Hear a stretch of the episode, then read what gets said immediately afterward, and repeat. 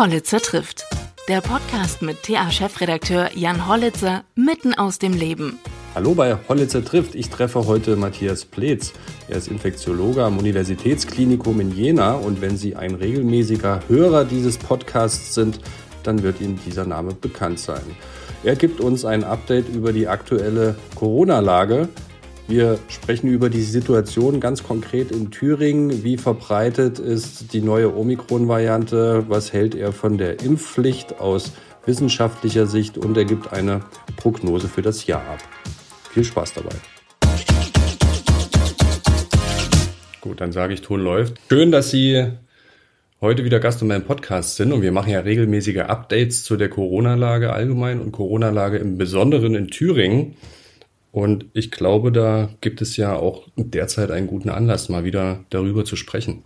Ja, freut mich auch mal wieder hier zu sein. Und in der Tat ähm, haben wir jetzt eigentlich eine ganz spannende Zeit. Die Inzidenz steigt zwar noch steil nach oben, mhm. aber der Erfahrungen, die wir jetzt in Dänemark und auch in London oder in den nördlichen Bundesländern gesehen haben, erwarte ich eigentlich, dass in den nächsten Tagen dann die, der Gipfel erreicht ist und es genauso schnell wieder mit der Inzidenz nach unten geht. Ja, also momentan Thüringen, Sie haben es angesprochen, klettert ja gerade wieder über einer Tausender Inzidenz. Ähm, ist denn, also man hatte gesagt, irgendwann ist der Gipfel erreicht, aber in Thüringen scheinbar hängen wir ein bisschen hinterher hinter der Entwicklung. Kann das sein? Ja, das ist richtig. Also Omikron ist ja über die nördlichen Bundesländer eingeschleppt worden nach Deutschland. Das ist ja zuerst in Südafrika nachgewiesen worden.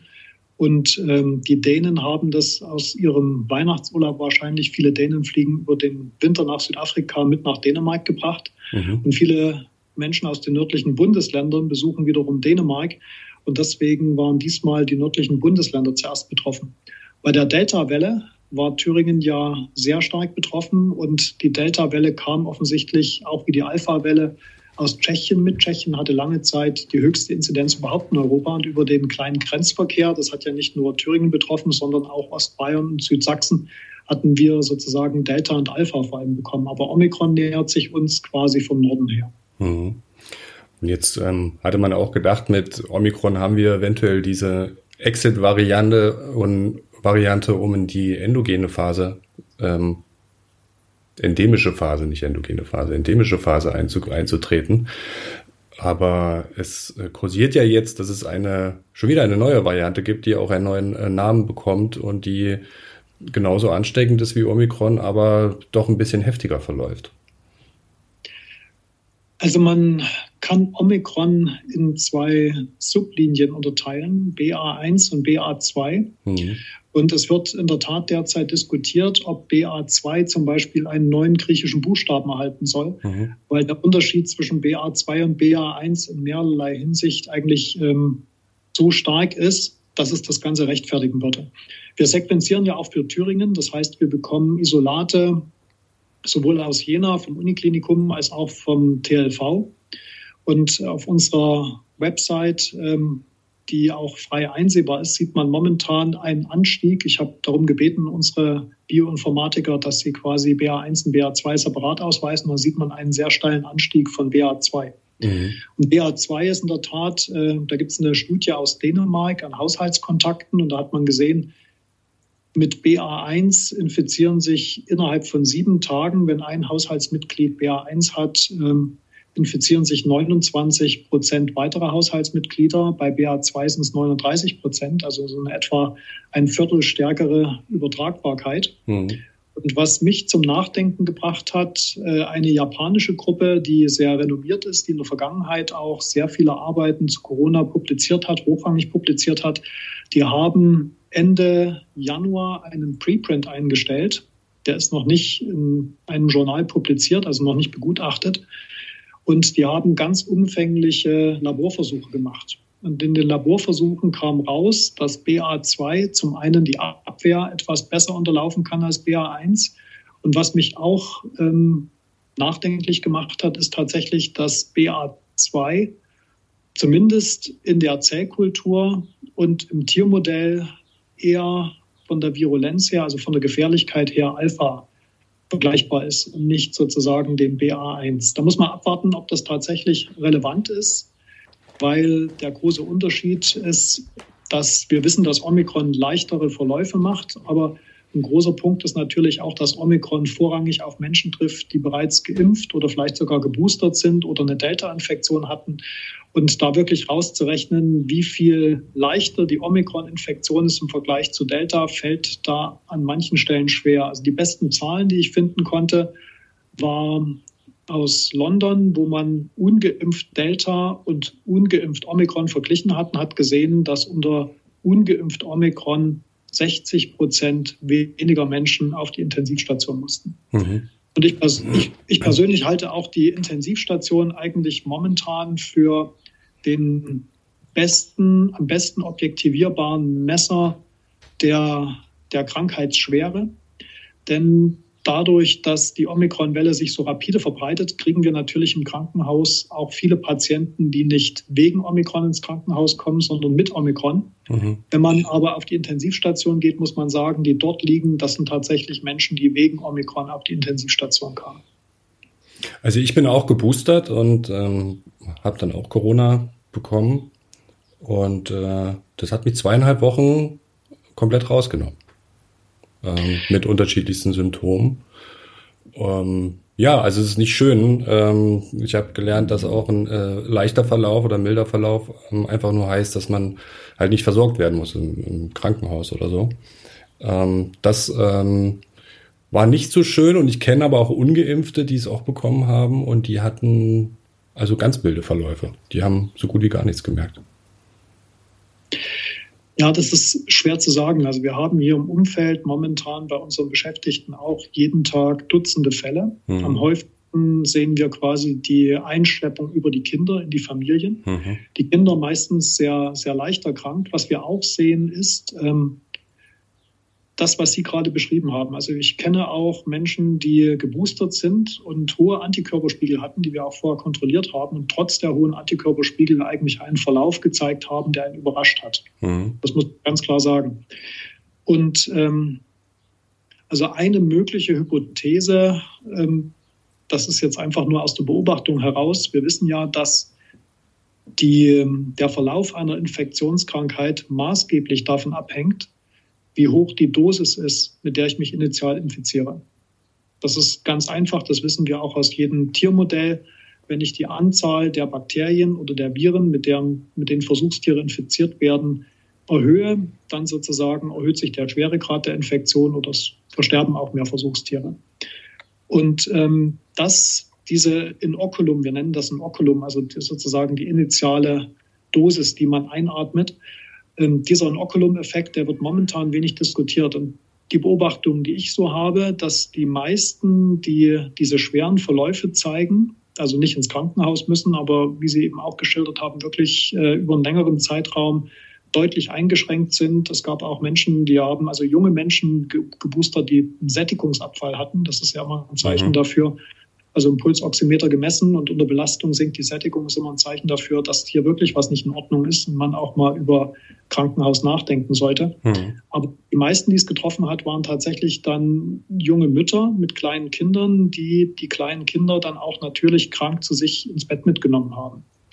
Und dann hat man natürlich eine maximale Viruslast, die man die ganze Nacht über einatmet. Und im Körper findet eigentlich das Gleiche statt wie auf einer großen Skala. Also das gibt auch so einen Exponentialanstieg. Und wenn das Virus sozusagen weiter oben in der Exponentialkurve einsteigt, dann hängt das Immunsystem halt ein paar Tage hinterher. Und das kompensiert das Immunsystem dadurch, dass es eben dann unspezifische Entzündungen macht. Und diese unspezifische Entzündung, die macht natürlich die Symptome, unter denen dann alle leiden. Jetzt haben wir gedacht, irgendwann ist das Ende in Sicht. Äh, wie sieht es denn aus? Wie ist denn Ihre Prognose? Also auf jeden Fall wird der Sommer, glaube ich, weitgehend Corona-frei. Eine Frage, die für mich noch offen ist, ob wir im Frühsommer eine Grippewelle bekommen. Denn 2021 äh, gab es in Deutschland eine Handvoll nachgewiesener Grippefälle. Jetzt haben wir schon deutlich mehr. Die Grippewelle hat noch nicht offiziell begonnen. Also dieser Triggerpunkt, der ist noch nicht erreicht, der vorgegeben wird vom RKI. Aber es ist deutlich mehr Dynamik als im letzten Jahr. Und da muss man gucken, wenn jetzt alle begeistert sind, dass die Omikron-Welle vorüber ist und sozusagen das Frühjahr kommt, ob dann nicht die Grippe zuschlägt, nachdem sie eben zwei Jahre lang nicht mehr zirkuliert war und die Immunität auch abgenommen hat. Ich habe die Frage, ich bin ja auch im, im Pandemiebeirat des Robert Koch Instituts. Also wir dürfen dort auch immer Fragen stellen. Es werden uns Daten gezeigt. Wir dürfen Anregungen geben. Ähm, wir treffen keine Entscheidungen, sondern wir hören uns das einfach nur an und äh, diskutieren das wissenschaftlich. Und da hatte ich auch die Frage gestellt an die Arbeitsgemeinschaft Influenza, was denn deren Einschätzung ist, was den Frühsommer angeht. Und ähm, die Kollegen sagen, das kann momentan weltweit keiner sagen. Also die einzig gute Nachricht ist, dass der Impfstoff, der eingesetzt wird gegen das derzeit wichtigste Influenza-Virus, was in diesem Jahr zirkuliert, H3N2, recht gut passt. Das ist eine gute Nachricht, dass die Impfung schützt. Aber ob die Influenza-Welle nochmal ausfällt oder ob sie ähnlich wie wir das mit RSV im letzten Herbst gesehen haben, einfach zu einem anderen Zeitpunkt stattfindet, nämlich wenn die Menschen sozusagen die allgemeinen Schutzmaßnahmen wieder reduzieren, mehr Kontakte, keine Maske mehr etc. Ob sie dann kommt, das kann momentan keiner sagen. Mhm. Also da fehlen einfach die Erfahrungswerte. Wie der Herbst aussieht, also ich glaube, nochmal so eine Delta-Welle werden wir definitiv nicht bekommen. Denn mittlerweile hat jeder irgendwie Kontakt mit dem Virus gehabt, sei es durch Impfung, sei es durch Infektion, sei es durch die Kombination, was die beste Immunität ist, eine Hybridimmunität. Und ähm, selbst wenn Varianten kommen, die deutlich verändert sind, ähm, wird es nicht wieder zu, zu einem starken Anstieg an schwerkranken Menschen führen.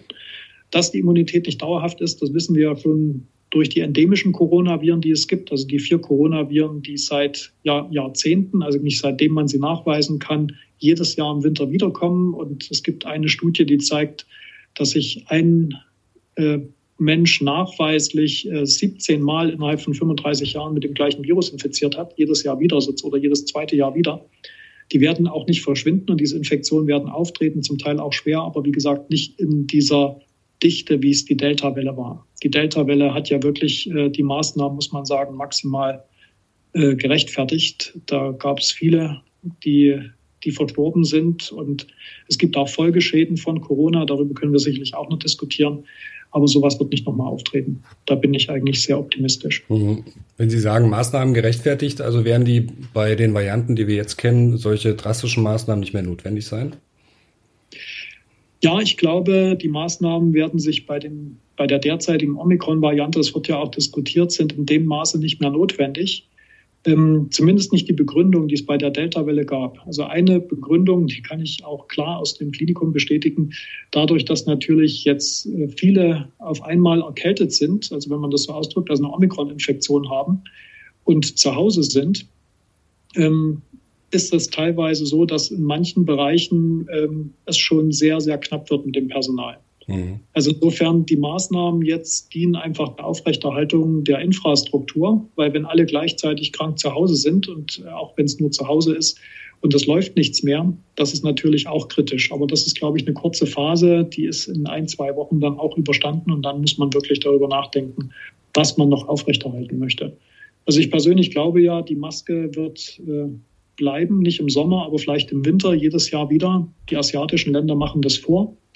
Ich frage mich in dem Zusammenhang auch immer, ob die Japaner, die ja in den Industrienationen eigentlich die, die höchste Lebenserwartung mit haben und äh, die Japaner leben jetzt äh, auch sehr arbeitsintensiv, haben relativ wenig Urlaub, haben eine sehr hohe Bevölkerungsdichte, aber bei denen spielt ähm, der Kampf gegen die Erkältungsviren eine ganz große Rolle historisch. Also wenig Berührung im Alltag, die Maske, die Japaner behandeln zum Beispiel auch jede Influenza außerhalb des Krankenhauses mit äh, Oseltamivir, also was wir in Deutschland nie empfehlen würden. Und ich frage mich manchmal, ob die dadurch nicht sozusagen einen Teil der hohen Lebenserwartung, den die erreicht haben, äh, gerade mit diesen Maßnahmen gegen diese Erkältungsviren erreicht haben. Weil wir gelernt haben, auch jetzt durch Corona nochmal hat das bestätigt, was wir schon von Influenza wussten, dass äh, diese Erkältungsviren eben über mehrere Wochen, Corona wahrscheinlich sogar über mindestens ein Jahr nach der aktuellen Arbeit, ähm, das Risiko für Schlaganfall und Herzinfarkt erhöht. Mhm. Dieses Präparat, was Sie eben äh, gesagt hatten, warum würden Sie das nicht empfehlen? Also die Wirksamkeit von den antiviralen Präparaten, das haben wir ja auch in der Corona-Welle gesehen oder jetzt in der, in der Pandemie gesehen, die sind eben nicht nicht sonderlich äh, gut. Die wirken nur besonders gut, wenn man sie sehr, sehr früh gibt. Und ähm, sehr früh ist man immer so hin und her gerissen, wie hoch ist die Anzahl an Patienten, die ich behandeln muss, dass ich wirklich einen echten Benefit sehe. Und das Oseltamivir ist eben in Verruf geraten, weil es da Studien gab, die gezeigt haben, dass die klinische Symptomatik sich um 16 Stunden abkürzt. Und da wurde dann gerechnet und hat gesagt, das ist eine Verkürzung der Symptomatik um 16 Stunden bei Leichtkranken. Das äh, bringt keinen Benefit. Mhm. Aber was man bei der Betrachtungsweise natürlich außer Acht lässt, äh, diese Virusstopper, die verhindern natürlich auch, dass die infizierten Viren in einer hohen Konzentration ausscheiden. Die sind also, wenn sie das einnehmen, weniger infektiös. Und äh, auch wenn für den Einzelnen vielleicht der Nutzen jetzt nicht so durchschlagend ist, weil er nur einen Tag früher gesund ist, kann das sozusagen auf Bevölkerungsebene zumindest zeigen, dass japanische Daten durchaus einen Unterschied machen. Ich glaube, hier müssen wir auch umdenken. Aber das Oseltamivir, was eben so ein extrem schlechtes Image hatte, äh, auch weil es vom Hersteller sehr gepusht wurde, und dann gab es kritische Ärzte und dann gab es Diskussionen und dann gab es die Diskussion um die Pharmalobby und dann hat man das Medikament verlassen. Aber ich glaube, man hat damit, ähm, zumindest wenn wir uns angucken, wie es in Japan läuft, hat man sich wahrscheinlich auch viel vergeben. Also ich bin da ganz gespannt, auch als Infektiologe. Ich glaube, da, da werden wir viel langfristig, glaube ich, viel Lebenserwartung noch generieren können für unsere Bevölkerung, wenn wir diese Erkältungskrankheiten ernster nehmen, sowohl was Diagnostik als auch Therapie angeht. Mhm. Äh, zu dem neuen Impfstoff äh, Novavax ähm, gibt es jetzt so einige Fragen, auch bei uns aus der Leserschaft, weil äh, kursiert so die, die Einschätzung oder nicht die Einschätzung, ich, ich weiß es nicht, ob es ein äh, Mythos ist oder nicht. Deswegen frage ich hier ganz gezielt, dass ähm, man mit Novavax nur einen vollen Impfschutz hat, wenn die zweite Impfung dann mRNA-Impfstoff ist. Ist das richtig? Nein, das ist nicht richtig. Ähm, also Novavax kann zweimal geimpft werden. Das, äh, auf Janssen hat sich das bezogen. Bei Janssen gab es tatsächlich die Diskussion. Janssen ist ja mit einem äh, Impfstoff ins Rennen gegangen, wo nur eine einmalige Impfung erforderlich war. Das war aber, lag aber nicht daran, dass der Impfstoff anders konzipiert war. Die haben einfach eine Studie gemacht, wo sie nur einmalig geimpft haben und haben gezeigt, dass es trotzdem einen Impfschutz gibt. Aber bei den neuen Varianten hat dann diese einmalige Impfung auch nicht so viel gebracht. Dann hat Janssen nachgelegt. Aber die STIKO ist eben auch bei dieser sogenannten heterologen Impfung geblieben. Das oder hat die präferi äh, favorisiert empfohlen. mRNA auf den ganzen Impfstoff drauf, weil wir wissen eben, dass die Durchmischung der Impfstoffe, auch wenn es dazu immer wenig, wenig Studien gibt, weil jeder Hersteller ja natürlich nur die Studie für seinen eigenen Impfstoff bezahlt, dass diese Durchmischung der Impfstoffe wahrscheinlich eine bessere Immunantwort generiert, die auch breiter ist, also sozusagen auch äh, nicht so anfällig gegenüber der Änderung der Varianten. Mhm. Und für Janssen wird tatsächlich die heterologe Impfung empfohlen, für Novavax äh, davon weiß ich allerdings nichts, dass hier nochmal mRNA empfohlen wird. Okay. Ähm, es sind ja jetzt auch Medikamente in der Zulassung, mit denen man die, die Folgen einer Corona-Erkrankung oder vielleicht auch Covid äh, behandeln kann und das auch sehr zuverlässig. Werden denn dann Impfungen überhaupt noch notwendig sein? Also eine verhinderte Infektion ist immer besser sozusagen als eine durchgemachte Infektion. Und man muss auch klar sagen, dass die beiden Medikamente, die jetzt ähm, verfügbar sind, leider auch keine super gute Lösung sind. Also das Molnupiravir, das funktioniert so, dass es die Mutationsrate des Virus so extrem erhöht, dass keine neuen Varianten entstehen, sondern nur noch äh, Virusschrott sozusagen, der nicht mehr wirklich replikationsfähig ist. Aber das ist ein Mechanismus, wo man als Infektiologe so ein bisschen ins Grübeln kommt, weil ich finde, ein sehr kluger Spruch ist immer Jeff Golfblum in Jurassic Park 1, die Natur findet immer einen Weg. Und äh, Erhöhung der Mutationsrate ist ja eigentlich das, was die Evolution macht. Also das ist ja evolutionäre Flexibilität. Und da ist immer die Frage, entstehen da nicht vielleicht erst neue Varianten? Da gibt es allerdings keine Daten zu. Das scheint wirklich gut, gut zu funktionieren. Ja. Aber die Mutationsrate wurde eben auch in der Zellkultur erhöht. Also man hat es auf menschliche Zellen gebracht äh, im Labor und hat gesehen, auch in den menschlichen Zellen geht die Mutationsrate hoch. Und deswegen darf man das zum Beispiel definitiv nicht geben, wenn der Verdacht auf eine Schwangerschaft besteht, weil da könnten Missbildungen entstehen. Und man ist bei so einem Wirkmechanismus auch etwas zurückhaltend, das eben vermehrt bei jungen Menschen einzusetzen, die es allerdings auch nicht brauchen.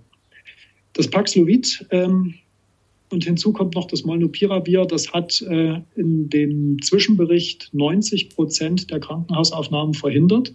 Aber nachdem die Studie komplett abgeschlossen war, mit äh, insgesamt 1500 Patienten, hat sich der Effekt nivelliert. Dann war es nur noch 30 Prozent verhinderte Krankenhauseinweisungen. Woran das liegt, äh, ob das eine neue Variante war, die da kam, das kann man gar nicht so richtig erklären. Mhm.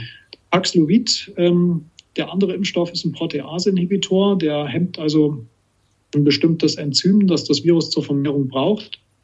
Aber da hat man Folgendes gemacht. Man, das ist kein Impfstoff, äh, Medikament, ja. Das, das sind Medikamente, mhm. genau. Mhm. Da hat man Folgendes gemacht. Man hat quasi ein weiteres Medikament dazugegeben.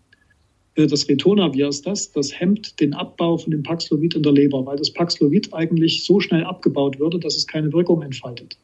Und da hat man quasi die Leber ein bisschen geblockt mit, der, mit dem zweiten Medikament. Dadurch wirkt es zwar super, es wirkt auch bei den verschiedenen Varianten gleich gut, muss man sagen, senkt die Krankenhausaufnahmen um 80 bis 90 Prozent. Aber dieser Zugabestoff, der den Stoffwechsel in der Leber verlangsamt, also dass das Medikament nicht so schnell abgebaut wird, der verhindert eben auch den Abbau von anderen Medikamenten, die ein Mensch vielleicht nimmt. Und für viele ältere Menschen, die Blutdruckmedikamente nehmen, bestimmte, die Blutverdünner nehmen, eignet sich das sozusagen auch nicht. Also wir haben momentan immer noch kein Medikament, äh, wo man sagt, äh, das wäre die Lösung und ersetzt die Impfung. Leider nicht. Mhm. Wenn die Impfpflicht jetzt, also die Impfpflicht wird ja diskutiert, wenn es jetzt noch keinen Impfstoff gibt, der zuverlässig gegen Omikron, gegen eine Infektion oder vielleicht eine andere Variante schützt und man das auch durchmacht, ist das ein Argument gegen die Impfpflicht? Das ist eine sehr gute Frage. Da kann ich, glaube ich, so als Wissenschaftler gar nicht so eine Stellung darüber, dazu nehmen. Ich glaube, da muss man sich einig werden, was man als Rechtfertigung für eine Impfpflicht heranführt. Wenn die Rechtfertigung für eine Impfpflicht Fremdschutz ist, muss man sagen, die Impfungen vermitteln einen gewissen Fremdschutz. Der ist aber nicht äh, nahezu 100 Prozent wie bei der Masern- und Mumps-Röteln-Impfung. Mhm. Da muss man einfach sagen, also bis wie viel Prozent Fremdschutz äh, ist eine Impfpflicht, äh, sozusagen trägt die Bevölkerung eine Impfpflicht noch mit. Wenn es um den Eigenschutz geht, ähm, da sind die Impfstoffe nach wie vor gut. Also schwere Verläufe werden gut verhindert. Äh, intensiv, dass wir jetzt sozusagen Patienten haben auf der Intensivstation, auch in den letzten Wochen, das waren vorrangig ungeimpfte Patienten gewesen. Also obwohl die Ungeimpften mittlerweile in der Minderheit in der Bevölkerung sind, haben sie quasi ähm, das absolute Gros auf der Intensivstation ausgemacht. Mhm. Ähm, da funktionieren die Impfstoffe noch. Aber das, das muss, glaube ich, äh, eher politisch und äh, im Konsens entschieden werden, was die Bevölkerung möchte. Ob sie eben sagt, äh, Eigenschutz reicht mir, dann ist eine Impfpflicht gerechtfertigt. Und wenn Fremdschutz, wie, wie stark soll der Fremdschutz sein, um eine Impfpflicht zu rechtfertigen, das muss man sicherlich diskutieren.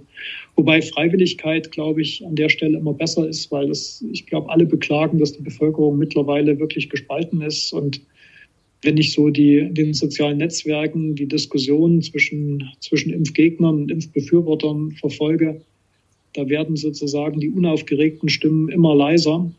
Und es wird halt immer pointierter übereinander hergezogen. Das finde ich eben, eben nicht gut. Also mhm. ich, fürs medizinische Personal habe ich mich da auch mal positioniert. Ich finde, das ist eine Frage der Haltung als Mediziner, sich impfen zu lassen weil ich auch, wenn der Fremdschutz vielleicht nicht so hoch ist, trotzdem dazu beitragen kann, meine Patienten zu schützen. Deswegen habe ich diesen Beruf gewählt, um Menschen zu helfen. Und ich will den Menschen, denen ich helfen möchte, die möchte ich nicht gefährden. Und deswegen gehört es für mich einfach dazu. Ich lasse mich auch jährlich gegen Grippe impfen. Mhm.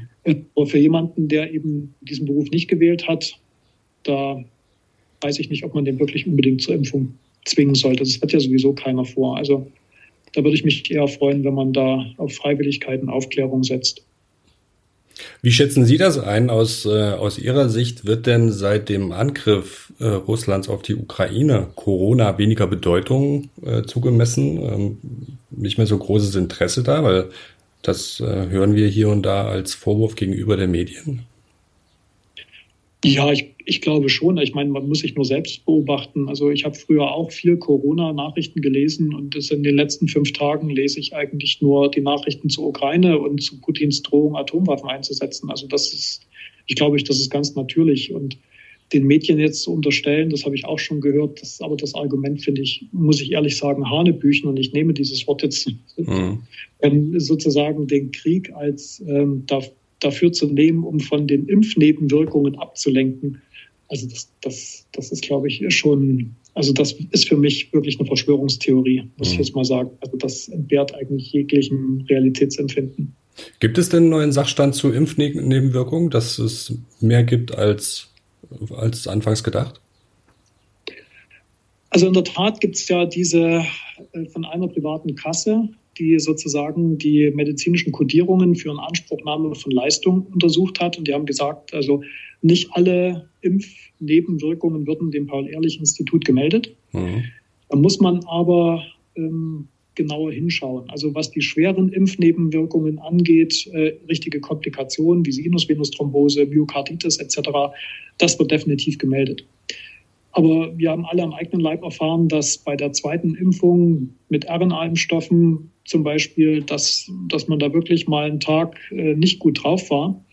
Wir kennen auch bei uns vom Personal, dass viele an dem Tag gar nicht erst zur Arbeit gegangen sind, haben sich krank schreiben lassen. Und das ist natürlich auch alles damit ähm, sozusagen eingegangen, diese Statistik. Viele haben sich ja auch schon abgemeldet, ohne zu wissen, wie die Impfreaktion sein wird. Mhm. Also auch prophylaktisch äh, sich darauf vorbereitet, äh, sei es ans Wochenende gelegt oder gesagt, ich, also morgen habe ich keine festen Termine und wenn es mir nicht gut geht, bleibe ich zu Hause. Ähm, das ist dann natürlich auch alles mit eingeflossen. Das muss man sich genauer ansehen.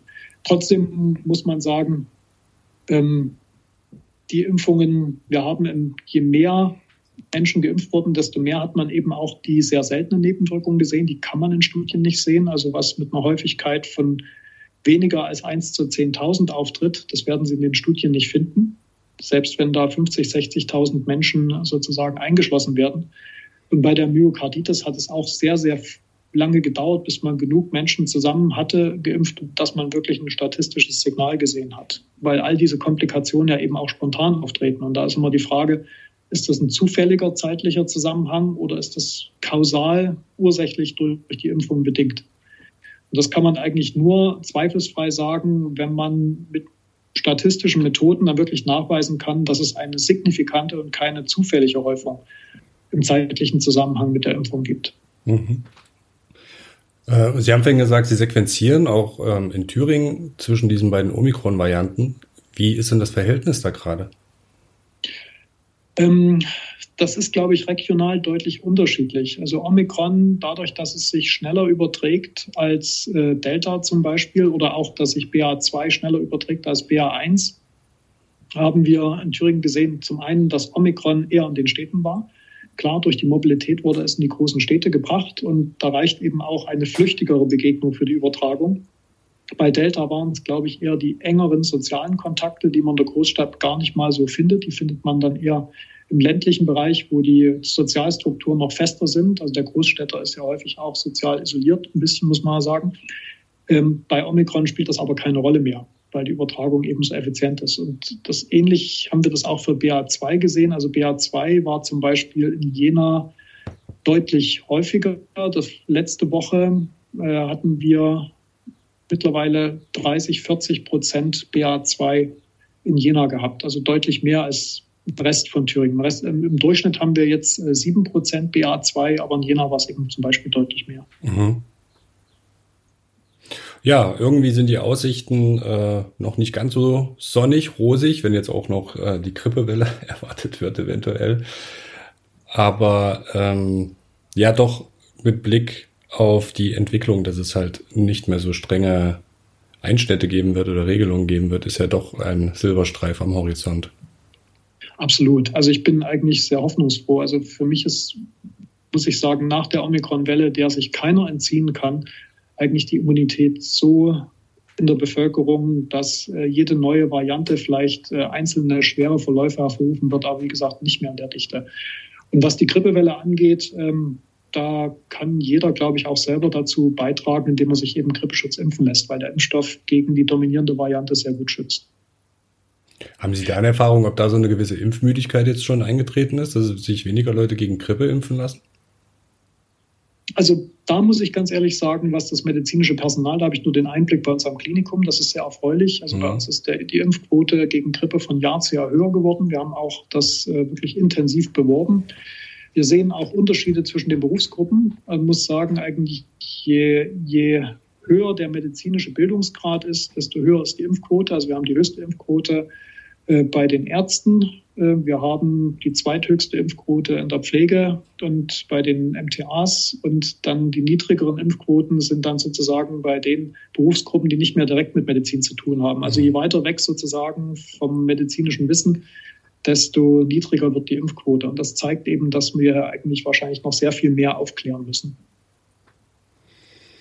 Vielen Dank, Herr Pletz, für diese neuerliche Einschätzung und Einordnung und ja, doch einen hoffnungsfrohen oder hoffnungsvollen Ausblick. Auf jeden Fall. Also der Sommer wird definitiv gut. Davon gehe ich aus. Ich hoffe mal, der Herbst und Winter nächstes Jahr auch. Vielen Dank. Sehr gerne.